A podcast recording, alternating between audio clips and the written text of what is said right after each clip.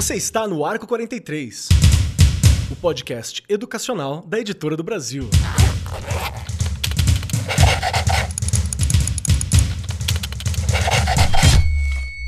Saudações, saudações para você, meu querido professor, minha querida professora, você que ouve o Arco 43 podcast para vida, que ouve a gente não só para trabalhar na sala de aula, não só para conhecer mais, não só porque acha nossa voz muito simpática, mas porque sabe que aqui também tem uma fonte de direcionamento, de dicas, uma fonte de operações possíveis dentro da educação para melhorar nossa prática, para nos conectar com o mundo como um todo. Seja muito bem-vindo, muito bem-vinda, muito bem-vinde, todo mundo. Cola com a gente, que hoje o programa vai ser muito importante, talvez um pouco denso, porque o tema é um tema difícil, para o qual não há muitas respostas ainda, mas que a gente já tem vários nortes e que nós estamos entendendo cada vez mais, e isso é importante. Hoje nós vamos conversar sobre a segurança nas escolas e entraremos também em diversas questões que são polêmicas e que estão começando a despontar no Brasil de maneira até perigosa. E junto comigo, sentada à minha destra, para deixar mais leve esse programa, com a sua voz, com a sua beleza e com a sua sapiência, Regiane Taveira. Ô, oh, delícia! Bem que eu queria deixar tudo mais calmo, não é? A gente vem aí, acho que você colocou muito bem, Kelly. A gente vem aí em, em momentos muito complicados, complexos, não há receitas, mas como a gente sempre é, discute aqui no programa, reflexões, a gente pensar em caminhos, já há alguns caminhos, como você colocou muito bem, mas a gente tem convidada que vão nos ajudar com certeza a pensar melhor, a acalmar os corações aí dos professores e das professoras desse Brasil, que eu acho, acho, não tenho certeza, que está todo mundo apreensivo, todo mundo preocupado, e não é à toa, não é mesmo? A gente sempre brinca aqui, começa o programa, bora lá, bora lá, né? E aí eu deixo aqui aquela coisa, né? Bora lá tentar melhorar tudo isso, rever algumas coisas e tentar se sentir um pouco mais seguro. Né? Será que é possível? Será que a gente vai conseguir? Eu espero que sim, porque 32 anos na educação e é muito triste a gente olhar e ver que a gente está com medo. e eu acho que é a palavra que eu tenho escutado nos últimos dias aí, medo. Mas vamos pensar, vamos refletir, vamos buscar ajuda e ouvir aí o time empatado aqui hoje, hein, Keller? O time empatado, ó. Duas meninas e dois meninos. Bora lá para a gente conversar e, e, pensar um pouquinho no que a gente pode ajudar aí os professores e as professoras de todo o Brasil. Vamos, vamos sim. E para nos ajudar nesse papo polêmico, importante, essencial, que nós saibamos mais, né? Que a gente se apodere mais sobre o assunto para poder discutir, conversar com qualidade e até subir o nível do debate, né? Conversar num ponto bacana, com a educação em pauta, com os olhares para os pontos corretos. E para compor essa mesa também, temos aqui a Giovana Barbosa de Souza, que tem 15 anos de experiência na promoção da educação e dos direitos das crianças. Esteve à frente da Aliança pela Infância, que é o braço brasileiro de uma aliança internacional, fez mestrado em EMA, que é a European Master Program in Human Rights and Democratization. Meu inglês aqui me desculpa, well gente, qualquer coisa. Não é? Ah, olha aí, consegui. Que é um mestrado europeu em direitos humanos, democratização, muito bacana. Estudou direitos humanos em infância, que é algo que precisa ser conversado sempre. E atualmente está coordenando um projeto e é professora na Universidade Aberta ao Meio Ambiente e Cultura de Paz em São Paulo. E é isso aí. Tudo pronto, Giovana, para bater esse papo com a gente hoje? Tudo bem, e bem animada, né? Porque porque é um tema interessante e é importante conversar, né? É importante a gente, talvez a gente não tenha realmente é, respostas adequadas, mas nós temos caminhos que juntos encontramos, né? Perfeito, perfeito. E como a gente já disse aqui no começo, né? Giovana está puxando agora, o Dirceu já citou e a Regiane também, é um assunto que traz um pouco de medo mas medo a gente lida com ele, né? A gente enfrenta, uhum. a gente não sucumbe. É assim que funciona quando você é adulto, é assim que funciona quando você é criança, é assim que a gente deve agir enquanto sociedade. Então, uhum. Então, vamos lá. Para quem não está compreendendo, às vezes você está ouvindo esse programa em 2050 e não sabe do que está se tratando hoje, em 2023. Espero que você esteja num mundo melhor, senhor 2050. Aqui em 2023, o que está acontecendo é que nos últimos anos nós estamos tendo notícias de tiroteio e outras formas de violência em escolas.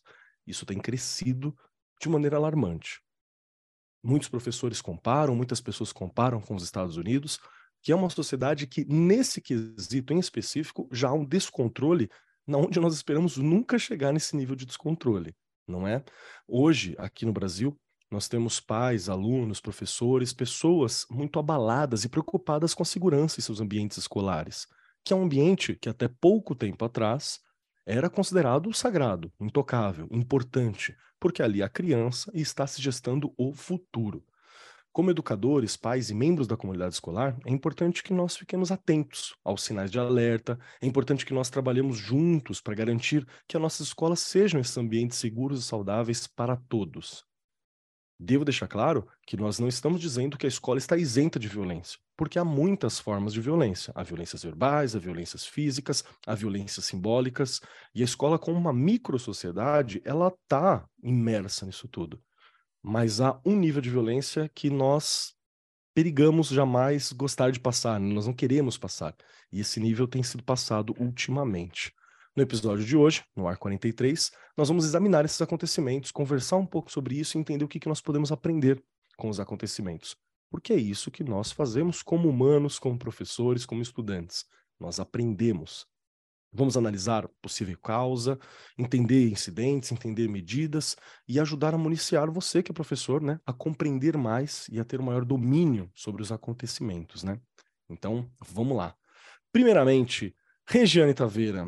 Regiane Taveira, como está você e como estão os seus colegas professores quanto a esses dois últimos incidentes de violência em escolas que nós tivemos em menos de 10 dias, né? acho que foram nove dias de diferença entre dois incidentes no início de 2023, entre março e abril. Como estão seus colegas professores na escola, Rê?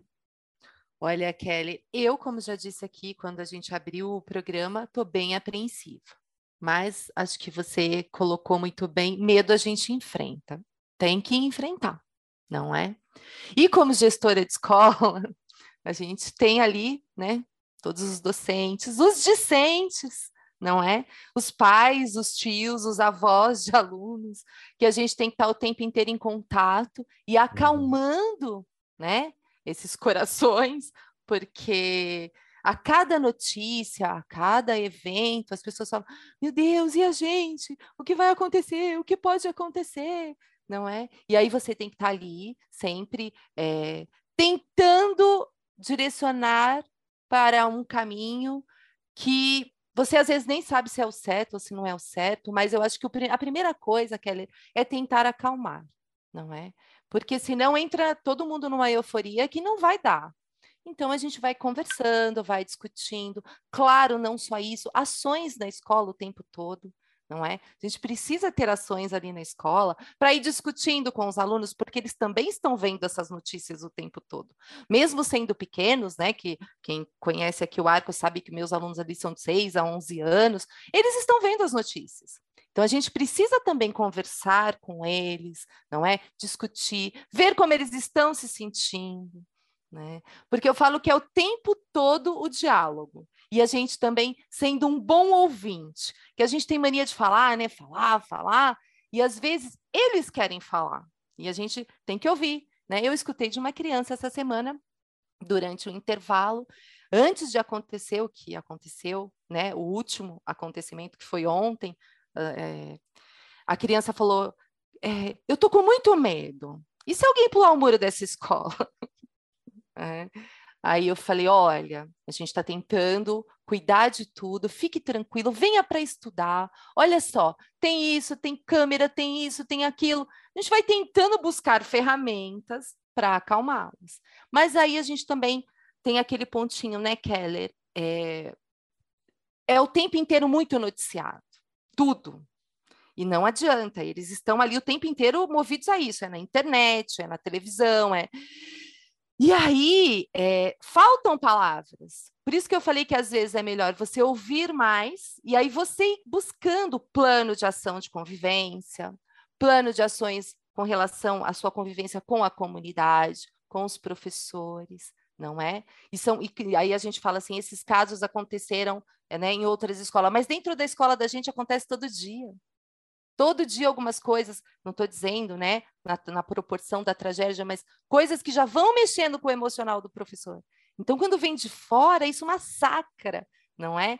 E assim, não é fácil. Se eu disser assim, nossa, é super fácil, vamos... não, não é mesmo. É bem difícil, é difícil para o gestor, é difícil para as diretorias, para as secretarias da educação, é, é difícil para o professor que está ali né, o, o tempo todo, também vivenciando violências né, de aluno respondendo, é, achando que também pode fazer. Infelizmente, isso acontece, não é? E aí é o que você falou no começo: é a gente conversar, tentar, é achar algumas soluções, que já existem algumas, mas eu acho que uma das coisas principais aí é a gente manter um plano de ação de convivência, que rede de proteção a essas crianças, não é? Nenhuma criança a gente deixar, eu, eu sempre comento isso, né? Deixar sofrer qualquer tipo de, de, de agressão. Eu sempre comento isso, né? Ah, ele me xingou daquilo. Ah, isso não é nada. Não fale que não é nada. Para ele foi muito.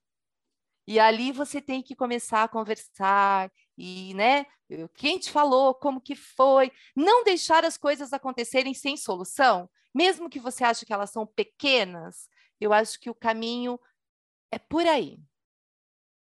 Perfeito, perfeito. Acho que a gente já tem uma reflexão importante aqui, né? Giovana, eu queria ouvir de você um pouco sobre a postura, né, que a Rê exemplificou aqui, se você acha uma postura legal para a gente ter, e também gostaria de ouvir um pouco da tua opinião, da tua percepção. Eu não quero nem utilizar o termo opinião, porque é justamente das opiniões que nós estamos fugindo, né, nesse momento. Uhum. A gente está trabalhando com pessoas ah, que são especialistas, que trabalham, que pensam a educação, que pensam a cultura de paz. Então, não é uma opinião, é alguém que estudou, é alguém que está formada. E eu estou sublinhando esse, essa questão também para o professor lembrar que é, é preciso que a gente vá em boas fontes, né, para entender as coisas. Nossa. Nós somos pesquisadores, então isso é muito importante. Então eu gostaria muito de perguntar, Giovana, qual que é a sua percepção também sobre esses acontecimentos e, e o que, que você compreende sobre aonde ele começa? Porque tem sempre essa ideia de que é algo isolado e um atentado pontual, e de um certo modo talvez seja, mas também entender que ele está alinhado com outras propostas, com uma outra realidade, ela está alinhado com um determinado perfil, talvez ajude um a tranquilizar e dois a impedir ou a lidar. Então, sei que é uma pergunta difícil essa que eu estou levantando é. para você. Mas o que, que você entende sobre essa questão que a Regiane falou como postura e como que você percebe os motivos, esses acontecimentos e aonde eles começam? Obrigada pela pergunta, estou muito alegre de estar aqui com vocês, embora também partilhando de um momento bastante preocupada, né? Eu gostei muito da forma como a Regiane trouxe a visão dela, da, do cotidiano dela. Eu acho que tem duas coisas muito importantes na fala dela. É, uma é essa preocupação da criança, né? Dentro desse lugar tão especial que é a escola. A outra é o contexto, que você traz, né? Que as duas coisas são importantes. Eu acho que é importante a gente lembrar que no nosso país nós não temos tradição desse tipo de atentado, de, de comportamento. Nós não temos. Nós temos até agora é, casos, exatamente como você falou, que muitas vezes eles podem parecer é, pontuais ou isolados, mas eles estão dentro de uma conjuntura mas nós não temos. Importantíssimo a gente lembrar disso. Nós não somos um país com esse tipo de tradição.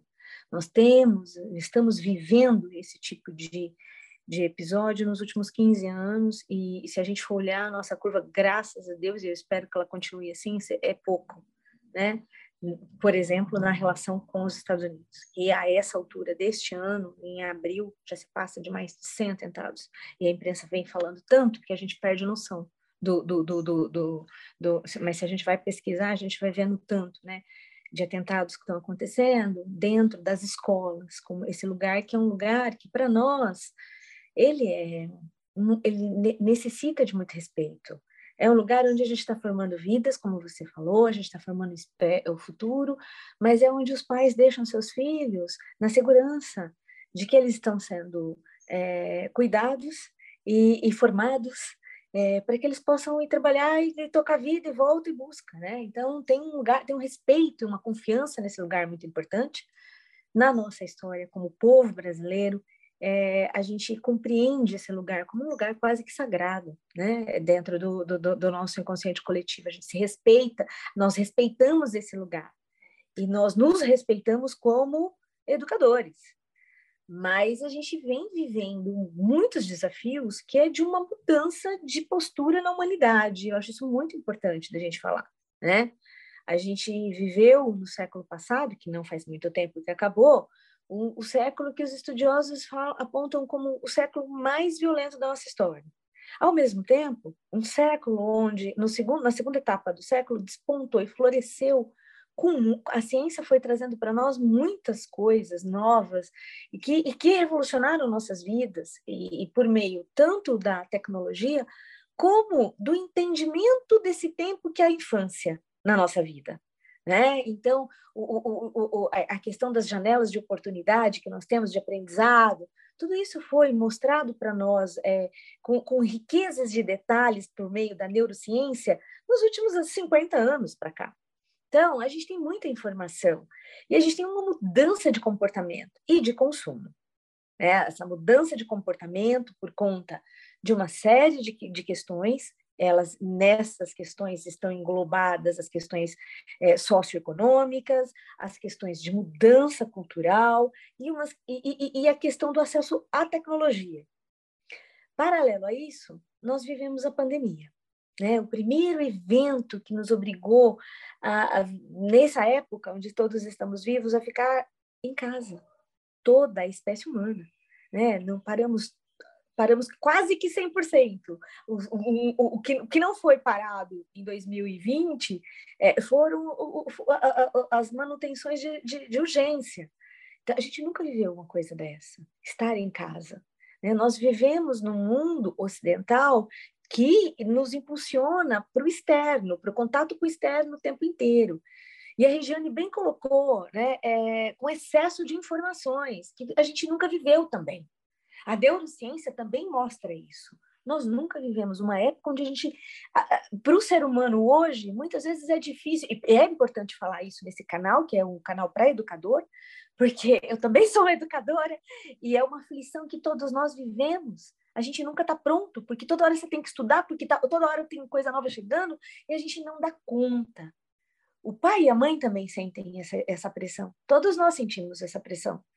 Mas o educador, que está na escola, ele é cobrado por uma série de coisas que ele precisa saber que muitas vezes ele não tem tempo. Porque além do horário da formação ali que a gente tem semanal, né, o HTPC, na maior parte das escolas brasileiras funciona dessa forma, é, as, a, determinados temas exigem de nós uma imersão, um aprofundamento, uma especialização, para que você uhum. possa ter mais segurança na condução daquilo. Então, eu acho que juntou tudo isso e aí a gente tem um contexto bastante complexo e desafiador. Mas eu também acho que a gente precisa, sim, como a Regiane falou, olhar para as coisas que, que também são contraponto para esse lugar que é um lugar é, que, que, que deixa a gente muito me deixa muito asfixiada muitas vezes. E eu sei que muitos colegas educadores também, porque a gente cai na ansiedade, né? Mas a gente também tem conquistas muitas conquistas. Eu acho que a pandemia trouxe é, muita pressão, ela fez é, com que todas as escolas tivessem um momento de se perguntar se seu proje projeto político-pedagógico correspondia à realidade daquela comunidade, e isso é importantíssimo, olhar para a comunidade onde essa escola está inserida, mas também é, entender que existem diferenças muito grandes, e as diferenças passam é, é, por um isolamento agora. As pessoas não têm muita vontade de falar. E quando você não tem muita vontade de falar, a gente vai ficando cada vez mais duro, né? Então, é complexo esse cenário. Por outro lado, a escola ganha essa amplitude digital, que é o que nos, nos, nos está permitindo nesse momento esse bate-papo. Né? Então, a gente também é, é, é, teve um avanço nesse sentido que ajuda a gente a acessar recursos que nós não acessávamos antes. Então, o que, que eu estou querendo dizer aqui? Que existe um contexto desafiador, ele é nacional, internacional, ele é mundial nesse momento, para o nosso pedaço, nós não temos esse, esse grau de, de, de, de, violência, não da forma como a gente tem vivido. Isso está, nós estamos vivendo isso, isso é parte do que devemos olhar, mas é importante a gente saber que isso não faz parte da nossa cultura e que a gente tem como é, é, buscar formas para que isso não aconteça mais, isso não se enraize na nossa cultura.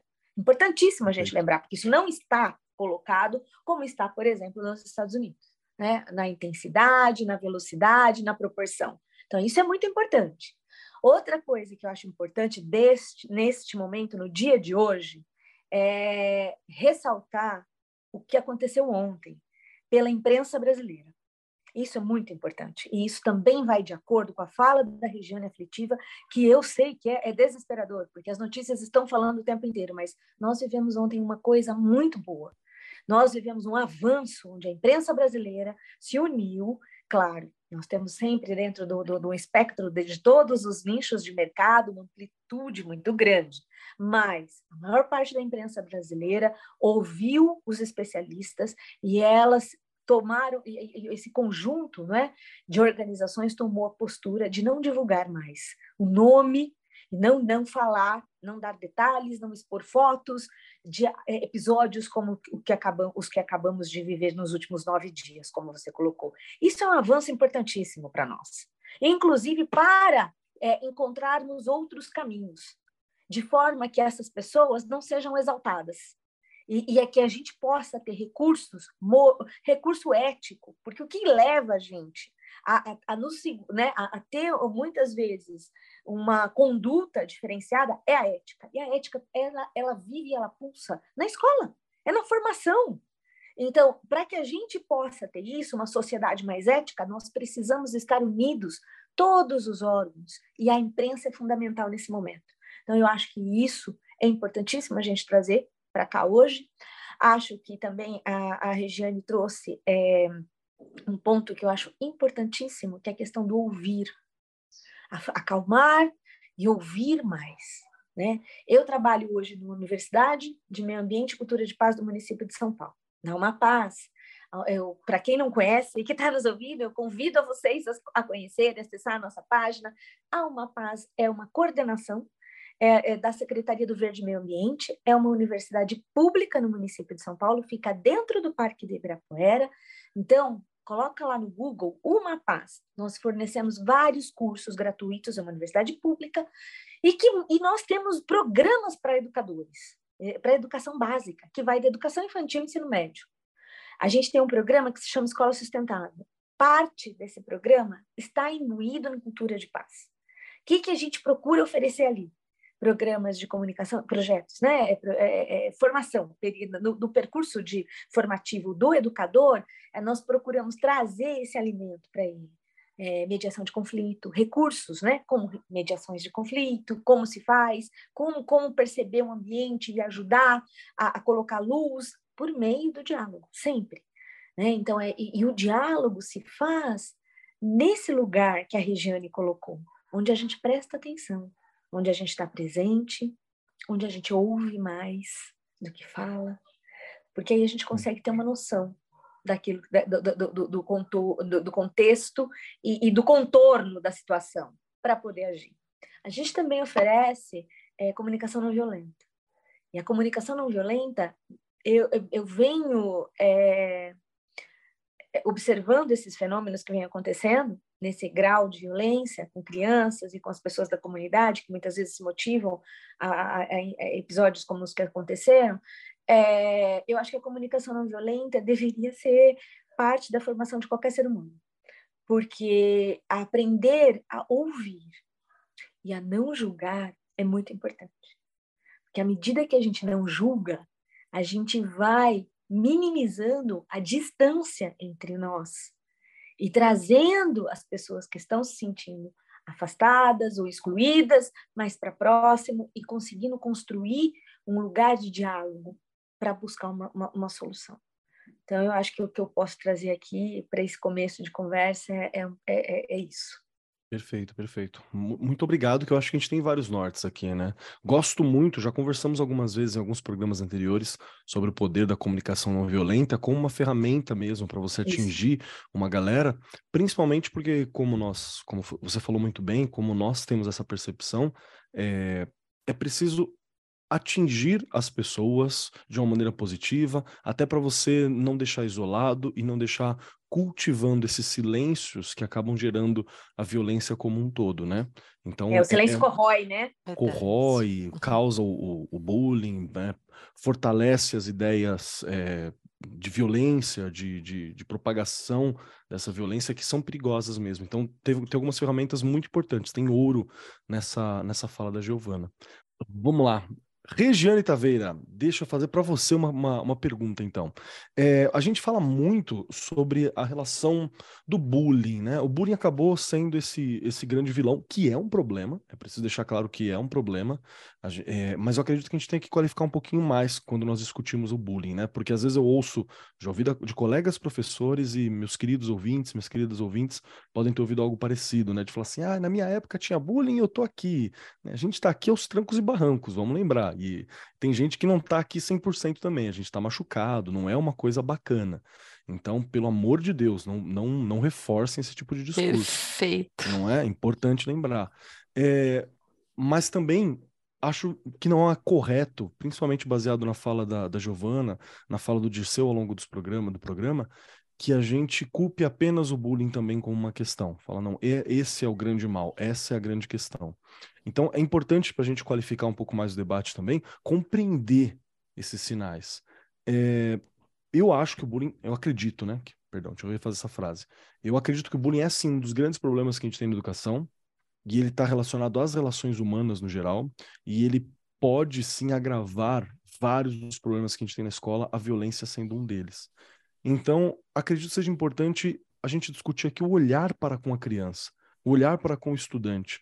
E aí eu queria ouvir, Rei, o que você achou do nosso papo até agora, né? Como é que está sendo a tua percepção dessa conversa e também sobre os conselhos seu como professora, como diretora de escola hoje, como mãe, de como observar os estudantes, de como perceber aqueles que o silêncio está corroendo, né? Aqueles que estão isolados, aqueles que estão talvez com a ausência de uma presença da família ali, que acaba caindo para a escola para fazer alguma presença, né? Para ter alguma proximidade. Como é o teu olhar, a tua percepção, a tua experiência sobre essa situação, Rê? Bora lá, você falou conselho, meu Deus. eu, quem sou eu? Olha lá. Mas a Giovana falou uma coisa que você, quando você tocou aí, que a Leri falou da, de filha, né? Bem na hora que ela estava falando, eu, eu sempre falei para minha filha que a gente não deve julgar ninguém. Uhum. Né? E hoje ela me superou nisso. ela conseguiu me superar. Porque desde pequena não importa, né? Ele é ele, eu sou eu, cada um tem o seu jeito. Esta foi a criação que eu dei a ela, é o que eu tô falando, ela me superou, ela me surpreende com as frases, com as coisas que ela coloca, porque às vezes ela me chama atenção, e isso é bom, não é? ela me superou. E a gente tem que realmente, lá na escola, cada ser é um ser. Ninguém aprende igual, não é? Uns vão mais, uns vão mais vão devagar, os outros vão mais, outros vão mais rápido. Aqueles que falam muito, aqueles que falam menos. Acho que uma coisa que eu vou de novo afirmar aqui, um bom momento para você olhar para o seu aluno, para a sua aluna, é lá no recreio. são quando eles são eles. Você pega tanta coisa, você vê aquele que está muito quieto, você vê aquele que xinga o tempo inteiro, que você tem que chamar atenção, que você tem que estar tá o tempo inteiro ali. Não pode, por que, que você fez isso? Mas por que, que ele é aquilo? Gente, é, também aí a Giovana, na hora que ela né, reafirmou a questão do ouvir, eles falam. Hoje eu estava parando meu carro e já vieram duas me recepcionar no estacionamento, porque eles estavam ali no recreio e eu paro próximo e eles vêm eu parando, eles já vieram, o fulano me chamou daquilo que não sei o quê. Daqui a pouco eu vou lá buscar o fulano, deixa eu terminar o recreio. E fui. Porque também não adianta, é o que eu disse aquela hora, parece que são coisas pequenas e elas são grandes para eles. Eu não posso te dizer que é pequeno. Ah, mas só isso, ah, pelo amor de Deus. Não. Aí a gente entra naquela coisa de ficar ironizando o que eles falam também da raiva, não é? Porque eles olham e falam: nossa, mas ela nunca me escuta. Ela fala que eu isso, que eu aquilo. Não pode, gente. É dar atenção. Mesmo que você ache que o problema é pequenininho, para ele é enorme. Ele é pequeno e nós somos o adulto da situação. Então, a gente tem que tomar muito cuidado com essas coisas. E uma outra coisa importante também é a questão da família. Está muito difícil é, você ter toda a atenção que a gente queria da família. Família está tentando sobreviver depois da pandemia. Quem está lá na periferia sabe o quanto isso é difícil. Gente desempregada, é, muitos pais, né? Quem convive com aquela coisa, pai preso, uma empresa, os, os filhos estão com os avós, os avós têm um outro jeito. Acho que é importante sim a gente conversar, fazer ter ações na escola que você traga essa comunidade, que você tenha acesso a essa comunidade, sabe? Uh, um dia de, de cabeleireiro lá para cortar o cabelo, é, advogado para ajudar aquelas pessoas que às vezes têm alguma dúvida. Você trazer essa comunidade para perto de você. Aí você consegue ir, talvez, inserindo algumas coisas ali, né? Olha, você sabe, né? Esse caminho aqui é melhor, esse daqui. Mas não adianta ser de forma é, de imposição.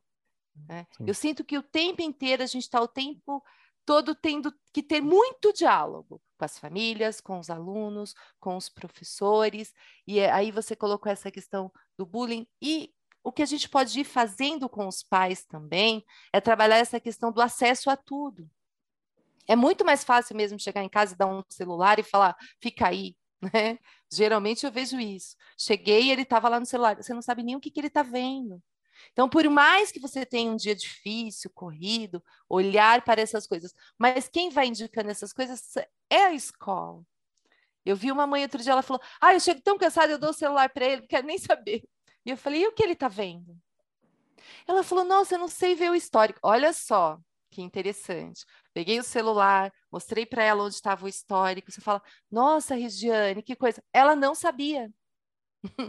É. e quantas não sabem?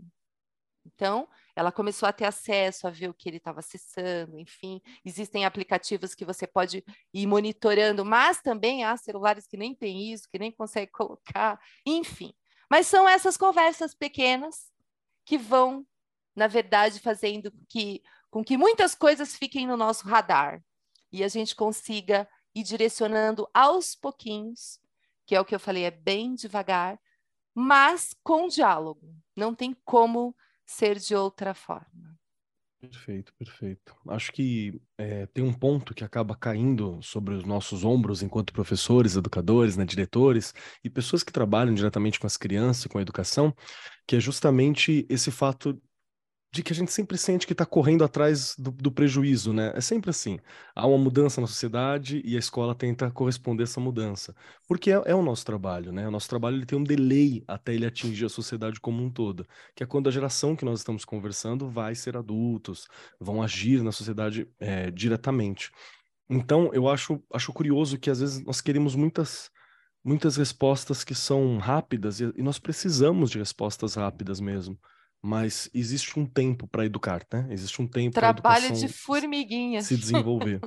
e esse sobre ouvir os estudantes, sobre a via molecada, sobre participar, sobre observar, sobre intervir, é algo que é aos poucos mas que faz uma diferença, viu? Você ouvir, você estar tá presente, você se conectar e bate completamente com o que a Giovana estava falando, por exemplo, sobre a comunicação, né? sobre o contato com, com, com os professores, sobre o contato com os estudantes. E é importante lembrar que é legal pra caramba a gente fazer isso da maneira como puder. É importante, né? Como foi muito bem lembrado aqui, inclusive. É, o Giseu falou muito sobre isso pra gente fazer, né? A ser a andorinha, né? Que busca fazer verão. Acho que isso é algo muito importante. E também é importante a gente buscar e lutar sempre por formações nessa área, né? Também a Rita sempre falando aqui sobre a formação nas áreas para que a gente possa melhorar, qualificar cada vez mais a, a nossa fala também. Giovana, por favor, estou falando bobeira? Faz sentido o que a gente está citando aqui para você? Como você Mas... vê essas questões? E, e também Acho quero que tá... te perguntar suas dicas, né, para construir esses ambientes um pouco mais, mais agradáveis, mais colaborativos para a gente. Tá bom. É, eu acho que vocês estão super certos. Eu gostei muito, gosto muito dessa fala que a Regiane traz de quem convive com criança. Né? É, é, é fácil perceber isso nela, ela transpira esse convívio e eu acho isso fantástico. E eu acho que nossa sociedade vive, necessita disso. E aí queria antes das dicas, falar três coisas, né? É, acho que a, a Regiane e, e, o Dirceu trouxeram coisas muito importantes e aí eu queria poder trocar aqui com vocês, né? Sobre família. É, o que a gente vive hoje realmente é uma questão de, de, de uma tessitura delicada nossa como sociedade, né? de onde nós estamos, como estamos, então a escola no território, como é que a, a, a escola se, se, se, se, se faz presente na vida daquela comunidade, seja ela onde for, é, considerando ou não as diferenças culturais, é, religiosas, é, socioambientais daquela região. Isso é muito importante. Então, a escola pulsando o território, né, pulsando cultu aquela cultura daquele lugar e promovendo um diálogo com a família. Quem passa pela escola? É, a comunidade que trabalha na escola, as crianças que vão para a escola, os pais, mas também as pessoas que moram próximas da escola os voluntários, que podem ou não ser voluntários, mas as pessoas que moram perto, o dono da padaria, o vizinho da escola, todo mundo. Então, eu acho que a escola é esse lugar potente, maravilhoso, que dá, é, é, que, que nos coloca nesse lugar de possibilidades de convívio. E essa possibilidade, essas possibilidades, elas estão um pouco empobrecidas.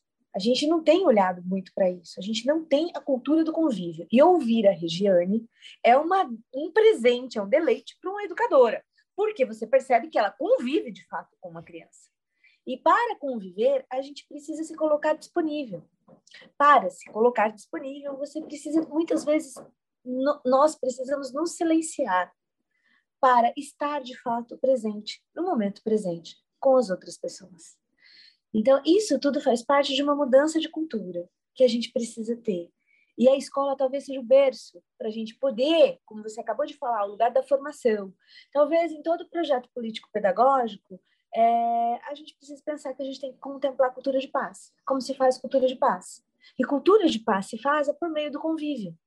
Como é que a gente aprende a conviver? Né? A Unesco tinha lá os quatro pilares da educação na década de 90, indo para 2000. É, é, é, é olhar para aquilo. Como é que a gente convive? Como é que a gente coopera? A gente está num período da história muito individualista, onde a gente está querendo consumir tudo só para a gente, e nesse momento do, desse ato do consumo, a minha consumo a minha formação só para mim, consumo o, o, o, que eu quero, a minha roupa, a, a, o meu, meu, joguinho, a minha maquiagem, o meu sei lá o quê, é só para mim. E esse lugar é um lugar gelado, um lugar de solidão. O quentinho a gente faz no convívio, em convívio com o outro. E eu acho que não existe lugar mais maravilhoso e não existe um melhor aprendizado do que conviver com crianças. As crianças são incríveis. E falta para essa sociedade um, um, amadurecimento sobre o que é a infância. Falta para o empresário, como o Dirceu falou, que ele trabalhou na empresa, e, e realmente a gente tem um processo complexo de sociedade. Mas falta para todos nós, adultos, ocuparmos esse lugar, que, de, de, de, essa responsabilidade né? É, o Steiner, o Rudolf Steiner dizia que a gente, que o adulto precisa ser é, a nossa, a, ser o, o nosso é, é admirável, admirável, ai, é, é, o, o, a pessoa que te dá o limite e que é querida, né? É, ter essa doçura para trazer o limite. O limite é fundamental na vida de todas as pessoas, principalmente nas das crianças. O limite é organizador. É organizador de espaço, é, organiza é organizador de uma série de é, habilidades e competências. Então, é, a, a ocupar esse lugar, é, é, onde nós possamos trabalhar com essa consciência de que a infância é uma fase da vida humana muito importante. Ela é, inclusive, a fase que nos dá, nos prolonga a longevidade para a nossa espécie. É, cuidar da infância, mesmo quem não tem filhos, uma, uma tia, uma vizinha, é, uma madrinha, é importante que, sa que saibamos reconhecer que a infância é esse tempo da vida onde tudo é belo, A criança tem direito a saber que ela nasceu no mundo que pode ser bom, belo e verdadeiro para com ela. Esse é o nosso papel de adulto, ajudar a facilitar isso, mas estar presente, ouvir, promover situações de convívio, como a Regiane colocou. Eu faço parte de um movimento que se chama Aliança pela Infância. Aliança pela Infância, no Brasil, é um movimento internacional é, que, que, que, convida vários profissionais a, ter, a se aprofundar nessa consciência desse tempo da infância. A, Inf a, a Aliança pela Infância no Brasil lançou uma campanha é, há mais de 10 anos, a gente tem acho que 12 anos, se eu não me engano, esse ano, da Semana Mundial do Brincar. É um evento que a gente realiza nas escolas e nas comunidades. E a gente chama todo mundo para brincar. A gente chama todo mundo. Na escola é Legal. o porteiro, o zelador, uh, os educadores, os assistentes, uh, o povo da cozinha, todo mundo vai brincar. E nas Bacana. ruas também, porque é um convívio intergeracional, é onde a gente traz o amor com respeito. E o respeito se faz também pelos limites, mas a gente aprende convivendo, se divertindo. Então, ocupar, né? Lá na Uma Paz a gente trabalha com a Semana Mundial do Brincar, que é este ano vai do dia 22 de maio a 28. Dia 28 é o Dia Internacional do Brincar. E o brincar é essa ação que nós, todos nós humanos nos fazemos humanos brincando. A gente descobre, o bebê descobre a mãozinha de uma forma lúdica. E a gente aprende nas brincadeiras a conviver, a cooperar, a participar, a dividir e a perdoar. Uma coisa importantíssima também, que não, quase ninguém fala. Quando a gente fala de resiliência, a gente tem que falar de perdão. Quando a gente fala de bullying, a gente está falando de um momento de solidão e de dor. Como é que a gente cuida disso? Trazendo para o convívio, né? tirando é é é, é, é, é, essa coisa do julgamento, procurando ter um pouco mais de concretude, de olhar concreto para possibilidades de convívio, não excluindo. Quando a gente exclui alguém, a gente está contribuindo para um processo de ruídos e de violência. O que, que é uma violência? É toda ausência de um direito, é, ausência de um direito aplicado. São a, a, a, as violências, elas tão, são a ausência dos direitos que poderiam ter sido cumpridos e que não foram, dos cuidados pra, com a nossa vida e com a vida do outro. Né? E a gente está numa época onde a gente não consegue conviver nem com os outros seres que ocupam o nosso planeta, o planeta junto com a gente. A gente precisa aprender a desenvolver esse respeito. Então, para a gente, na Uma Paz, a gente comemora a Semana Mundial do Brincar, a gente comemora a Semana do Meio Ambiente, que é a semana do 5 de junho, a gente comemora a Semana da Primeira Infância, que é a primeira semana de agosto, a gente celebra, a gente procura ter, promover eventos virtuais e, e reais, né, no, no, no, modo ali presencial, nesse momento, é, mas para que a gente possa trocar sobre essas questões e falar sobre elas, para que a gente possa avançar. Uma outra coisa que eu acho importante é que as escolas possam ter, sim, é, formação para os pais sobre a fase da infância, quando começa o bebê, como ele se desenvolve, a fase, toda, todas as fases e as suas complexidades, é, é que a, a, infância até os 12 anos de idade, o que significa cuidar desse, dessa pessoa nessa que está em formação, como acontece. Muitas escolas têm uma coisa que chama escola de pais. Na Europa isso é muito comum, Aqui na América do Sul, especialmente no Uruguai, tem muito. Mas é, a gente precisa ter isso. Eu conheço muitos, muitas, muitos centros de educação infantil na região de Caraguatatuba. Durante muitos anos eles tiveram isso. É, existem outros lugares do Brasil que têm essa, e, e, aí as escolas vão criando com nomes diferentes, mas é basicamente uma escola para é, voluntária, né? Onde você tem pelo menos quinzenalmente os pais ali, onde você fala dessa fase toda e aí você tem uma formação dos pais e das pessoas que trabalham naquela unidade escolar sobre o desenvolvimento e quais Muito são legal. as fases. E você vai criando formas de você ter um, é, trocas de experiências, tirando dúvidas, medos, e, e você, e, e você fornece para esse adulto que está sendo pai, e que às vezes é um pai sozinho ou uma mãe sozinha, é, é uma voz que não é só a voz do pediatra. É importantíssimo que a gente fale, explique o desenvolvimento das crianças, ainda mais agora com tanta informação. Mas é importante que a gente não tenha medo de conviver com as crianças. É importante que a gente ocupe o, o nosso território com espaços para as crianças caminharem para além da escola. É importante a gente ocupar os espaços públicos das nossas cidades. E promover atividades para além da escola é essencial para a segurança pública. Porque quando a gente está junto, convivendo, a gente não dá espaço para violência, para uhum. ruído, para exclusão. Agora, a gente precisa entender que a gente está num período da história, sim, com muitas adversidades. A gente vê, a gente trabalha também com uma coisa que vocês, não, não sei se vocês já comentaram aqui, mas que são os ODS, que são os Objetivos de Desenvolvimento Sustentáveis das Nações Unidas. São 17 objetivos, as Nações Unidas convidam né, os países que são signatários a olhar para esses objetivos. A gente tem quatro o 4 é, é, é direcionado para a educação, e nesses, dentro do 4, a gente tem uma série de questões, entre elas, a 4.7, que é a educação para a sustentabilidade, que, pre, que prevê e que pede educação para a cultura de paz. Quando a gente fala, e aí, dentre os, os ODS, a gente tem o 16, que é de cultura de paz, paz nas instituições. A escola é uma instituição, Muitas vezes nós também temos conflitos, né, Regiane, entre equipe pedagógica. Por quê? Porque falta ruído, é, acontece um ruído. Nós trabalhamos, somos pessoas diferentes que vão para uma mesma organização trabalhar em cima de um, de um plano, de um, de um PPP, um plano uhum. político pedagógico, para que aconteça. Mas temos diferenças, temos diferenças culturais, de, da forma como a gente é, enxerga o mundo. Então, a gente precisa desse alinhamento. Para ter esse alinhamento, a gente precisa de espaços de troca. E a gente precisa desenvolver em nós a paciência pedagógica, do convívio com a diferença. Porque a, a paciência pedagógica para este convívio nos enriquece.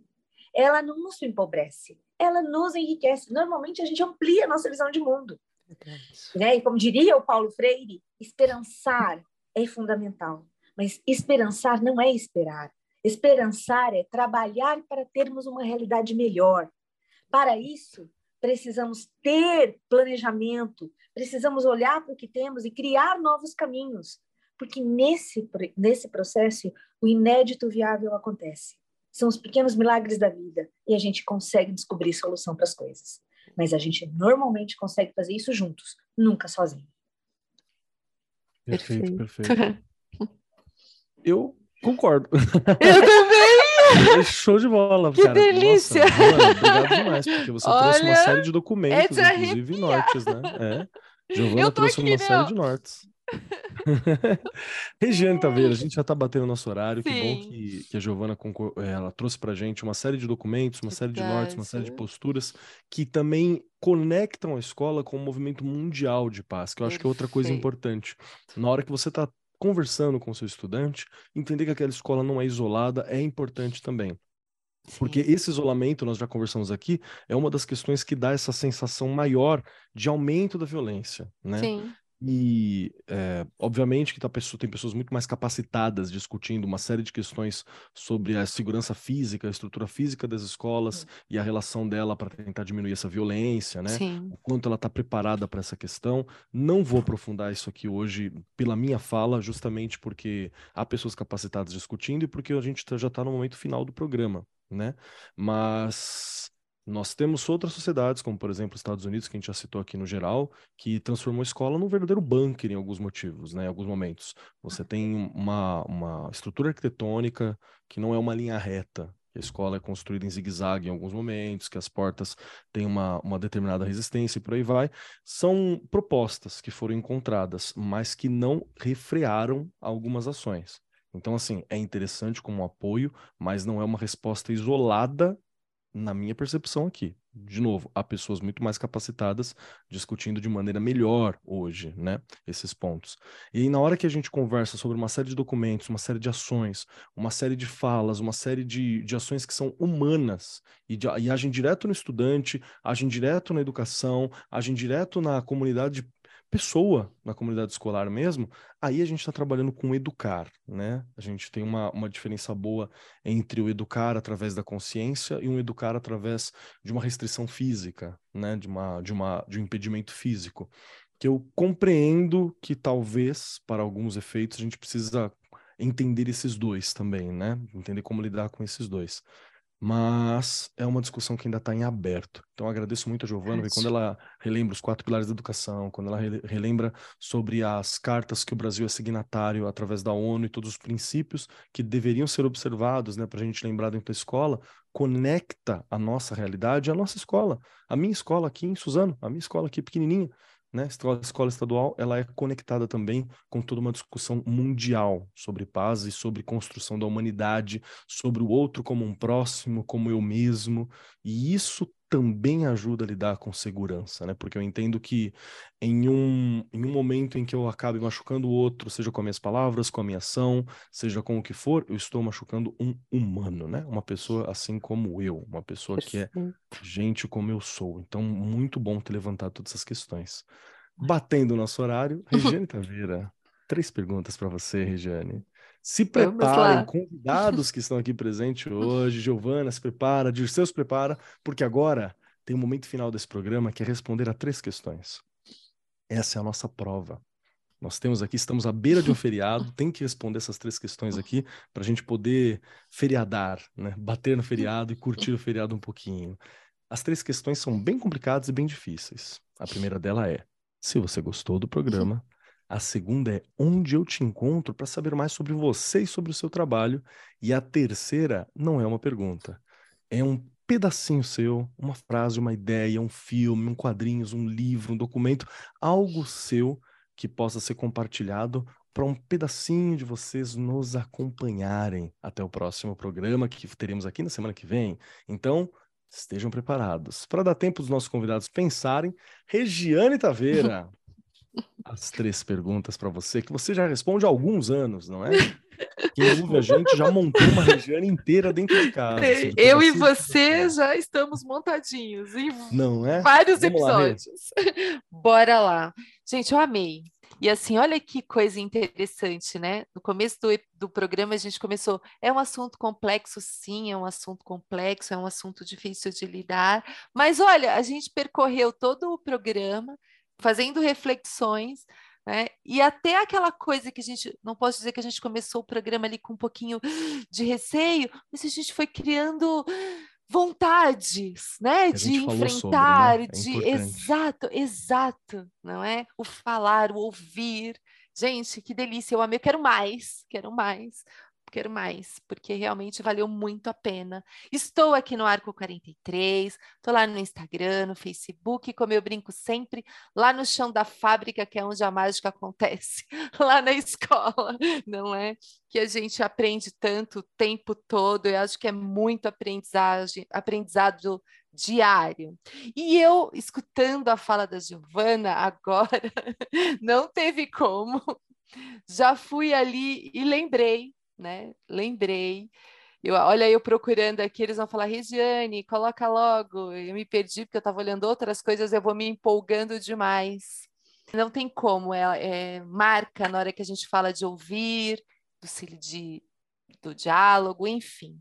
Então fica aí a frase dele hoje para os nossos ouvintes, para as nossas ouvintes. O que as pessoas mais desejam é alguém que as escute de maneira calma e tranquila, em silêncio, sem dar conselhos, sem que digam, se eu fosse você.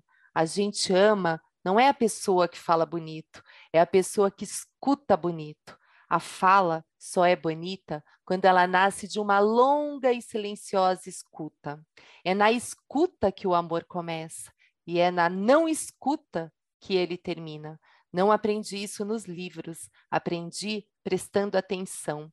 Rubem Alves. Não tem como, né? Show, show. Que lindeza! É? Regiane, muito obrigado por estar aqui com a gente hoje, muito obrigado por trazer sua experiência de sala, muito obrigado por dividir também as sensações dos seus colegas professores que estão ali trabalhando com você, os estudantes que são assistidos pela sua ação direta ali presente. Obrigado por compartilhar isso com a gente, viu? E muito gostoso na hora que você lembra que nós começamos com certo peso o programa, né? Porque é recente para gente, mas o discutir de maneira qualificada. Eu gostaria de sublinhar esse qualificado, que eu acho que é muito importante nesse momento, né? A gente discutir bem sobre essas questões, sobre as violências na escola, sobre o que está acontecendo nos últimos tempos, ela nos ajuda a enfrentar o medo, nos ajuda a compreender a situação como um todo. E, e eu acho que isso é muito potente. Ri, muito obrigado, sempre fantástica, viu? Vamos lá, Giovana Barbosa de Souza, que está aqui conosco hoje. Três perguntinhas para você. A primeira, se você gostou do programa. A segunda, aonde que nós podemos te encontrar para acompanhar? E a terceira pergunta é, que pedacinho da Giovana você vai deixar com a gente hoje? Bom, primeiro, muito obrigada. Eu adorei o programa. É, acho que é conversando mesmo que a gente se entende. Queria falar que a expressão do Steiner é autoridade amorosa. Ele sempre fala para gente que os adultos precisam ocupar esse lugar de autoridade amorosa na vida de uma criança, trazendo limite e verdade para as coisas, né?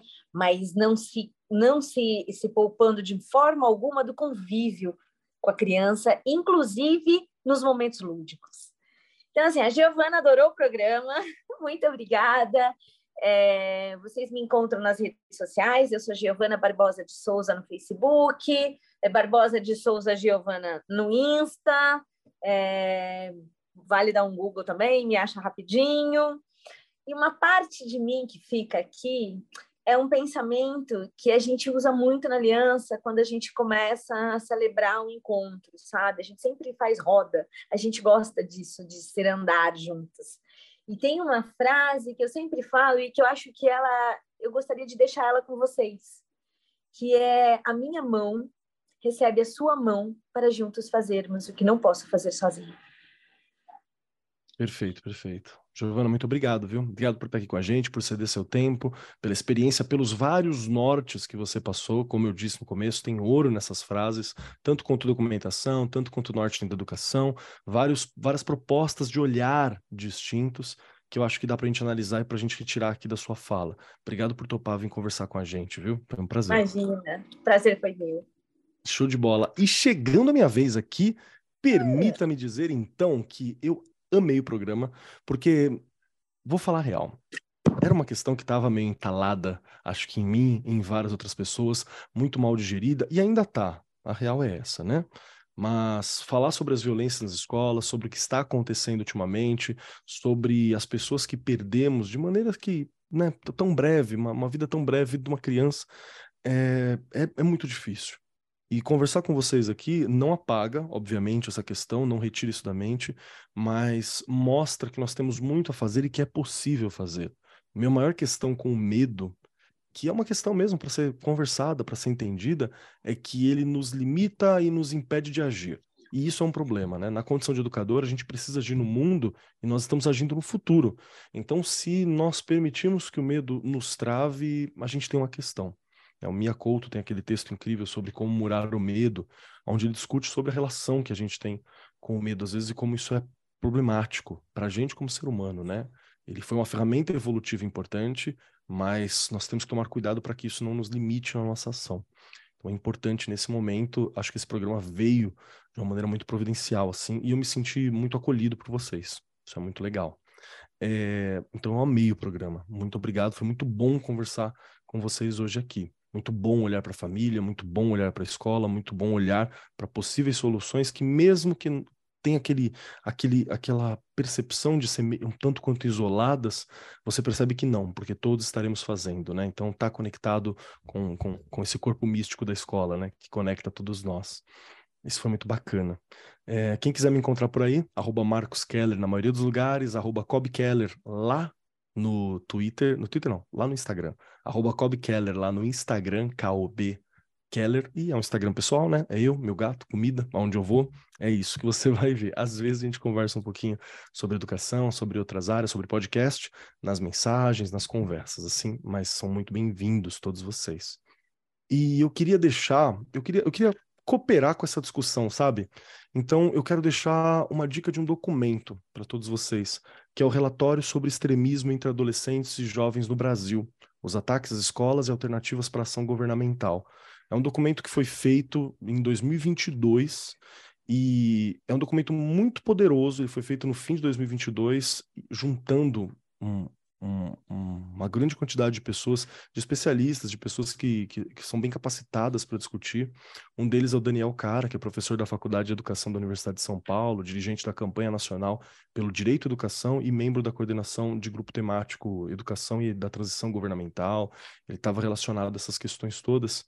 E ali tem alguns tópicos que eu acho que podem ser trabalhados com os professores nos ATPCs, nos HTPCs, nas horas pedagógicas tópicos importantes, falando sobre o histórico da violência, quem são os alvos, estudando o caso no Brasil e buscando, no fim, como construir é, questões, é, o que ele chama de inéditos viáveis, né?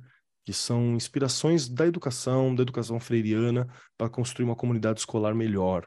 Então tem uma série de propostas, assim, é um documento que precisa de mais atenção e tem todo o relatório dele sobre a ameaça contra a escola, sobre os atentados que aconteceram, sobre as exposições né, né, da, da, das pessoas que estão relacionadas a essa violência, como isso é problemático.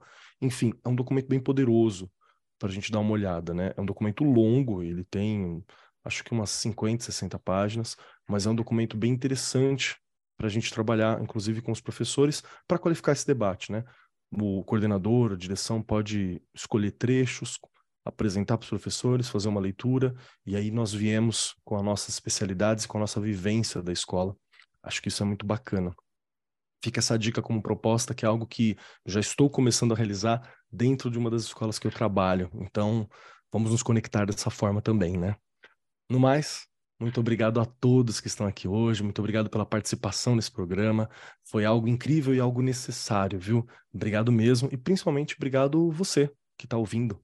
É, Para você, professor, professor, educador, estudante, você que está ouvindo esse programa, todo ele foi construído para dialogar com você, para que você aprenda a lidar com medo, para que você aprenda a lidar com essa situação difícil que nós estamos passando para que a gente possa construir essa melhor comunidade, a gente possa construir essas alternativas. Então, é para você. No mais, eu sou o Marcos Keller e até semana que vem. Este programa foi apresentado por Marcos Keller e Regiane Taveira. Gravação e edição Agência Bowie. Produzido pelo Departamento de Marketing da Editora do Brasil. Gerência de Marketing Helena Poças Leitão. Coordenação de Marketing Lívia Garcia. Siga-nos nas redes sociais: facebook.com barra Editora do Brasil, twitter.com barra Editora do Brasil, instagram.com barra Editora do Brasil underline oficial e youtube.com barra Editora do Brasil. As opiniões expressas no programa são de responsabilidade dos respectivos convidados e não expressam necessariamente a opinião da Editora do Brasil ou de seus colaboradores.